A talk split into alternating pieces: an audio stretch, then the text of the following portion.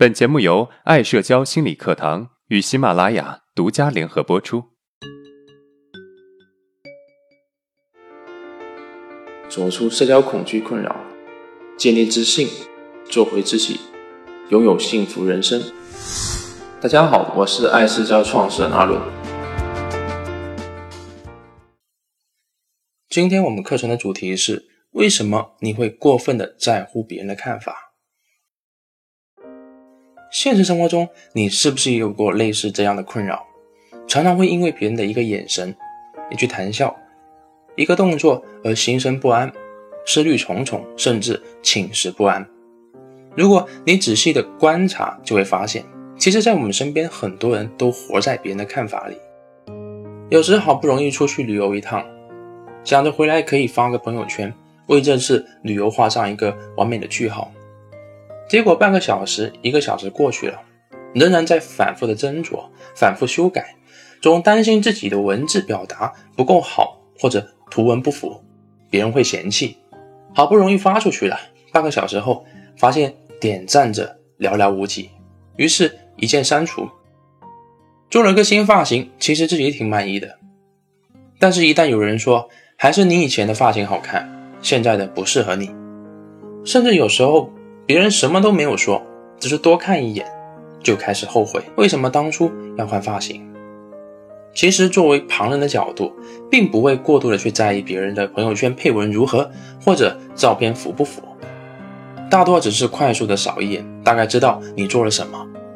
毕竟每个人都是很忙的，但是对于我们而言，总是在纠结揣测，别人会不会喜欢？我要怎么样才能让别人喜欢？别人看到后会不会对我有什么不好的看法？而这都是因为我们太在乎别人的看法，才把自己搞得如此焦虑和狼狈。我们会过于在乎别人的看法，从某种程度上说，其实我们是把他人的评价直接等同于自我真实的价值。换句话说，当别人说我们不好看，我们就因此觉得自己丑；当别人说我们聪明，我们就觉得自己好聪明。好像别人的评价就直接决定了我们生存的意义，其实不然。我们一般会认为自我价值就是外在看得见的成就，比如说车子、房子、票子。但是这里它指的是一个人内在的自我认可程度，主要包含两层意思：一，在处理事情的时候，我们有没有解决问题的能力？第二，在与人交往的时候，我们值不值得他人的喜欢？那我们的自我价值感是从哪里来的呢？答案是家庭与童年。回想我们小时候，你会发现，如果父母会经常在评价时给我们贴上负面的标签，比如你太懒了，你太胆小了，你太笨了，在经过不断强化后，我们会在潜意识里把父母的外在评价转化为我们内在的评价。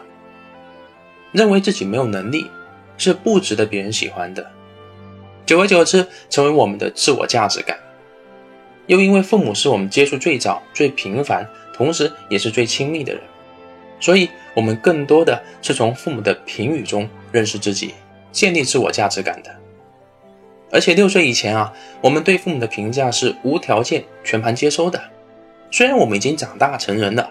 但是在过去的经历中，我们一直被这样的外在评价束缚着，我们没有建立内在对自己的评价，一直沿用小时候接收的外界评价，这里就导致了我们会习惯性的把别人的评价转化为自我真实的价值。很多时候啊，我们会把他人的评价等同于我们真实的价值，进而影响我们情绪和行动力。针对这个问题，我们该如何调整呢？我们可以分为三步进行。第一，认识到别人的评价不等于真实的价值。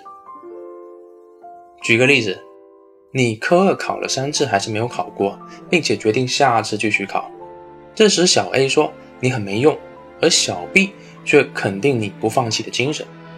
你会发现，除非做一些违反。道德法律的事情，否则人们对于同一个人会有不同的评价，有好的，自然也会有不好的。这是由于不同的认知以及经验决定的。他们通常是站在自己的角度，以自己的认识和判断标准来做出评价，所以他人的评价中更多的只是他人主观的看法，而不能够代表我们真实的价值。而且很多时候，别人的判断标准不一定就是正确的。所以，当他人在评价你的时候啊，你就要想起这个不等式。这虽然不能够减少别人对你的评价，但是它能够有效的降低那些不好评价对你产生的影响。第二，分清就事论人和就事论事。现实生活中，我们经常会把就事论事和就事论人搞混。意思就是，当别人只是在针对我们做某一件事情做客观评价时，我们通常会习惯性的曲解对方的意思，认为对方在对我们进行人身攻击。再加上我们对就事论人更为敏感，所以在错误的认为对方是在针对我们时，就更容易产生负面情绪。我们要做的就是意识到，这只是我们的一个自动思维，而不是别人有意针对我们的。很多时候，只要真正的意识到这个问题，我们就能够达到降低在乎程度的效果。当然，对于生活中那些故意伤害人的话，我们也无需在乎。也许都是别人用来释放在他们生活中内心所压抑的愤怒、绝望，又或者是嫉妒。第三，客观看待别人的评价，找到自己的价值。其实每个人都生活在评价的包围中。马云在面对他人的评价时很坦然，并且在演讲中多次承认自己确实长得不好看，因为他知道自己的真正价值不是让别人觉得好看，而是自己的事业，甚至是中国互联网的发展。因此，客观的看待别人的评价，找到自己的价值点才是最重要的。对于那些不能改变的不足，我们不妨大胆地承认：的确，我在这方面的能力是有限的。这反而能够提高我们的自我价值感，让我们有底气面对外界的评论。而针对那些可以改变的不足，我们可以通过挑战自己来找到自己的价值。例如，我们虽然是一个不擅长与人交往的人，但是我可以接纳自己的社交能力，平平这一点。与此同时，通过向身边人士讨教社交经验，通过听阿伦自信成长课等一系列方式来提升我们的社交能力。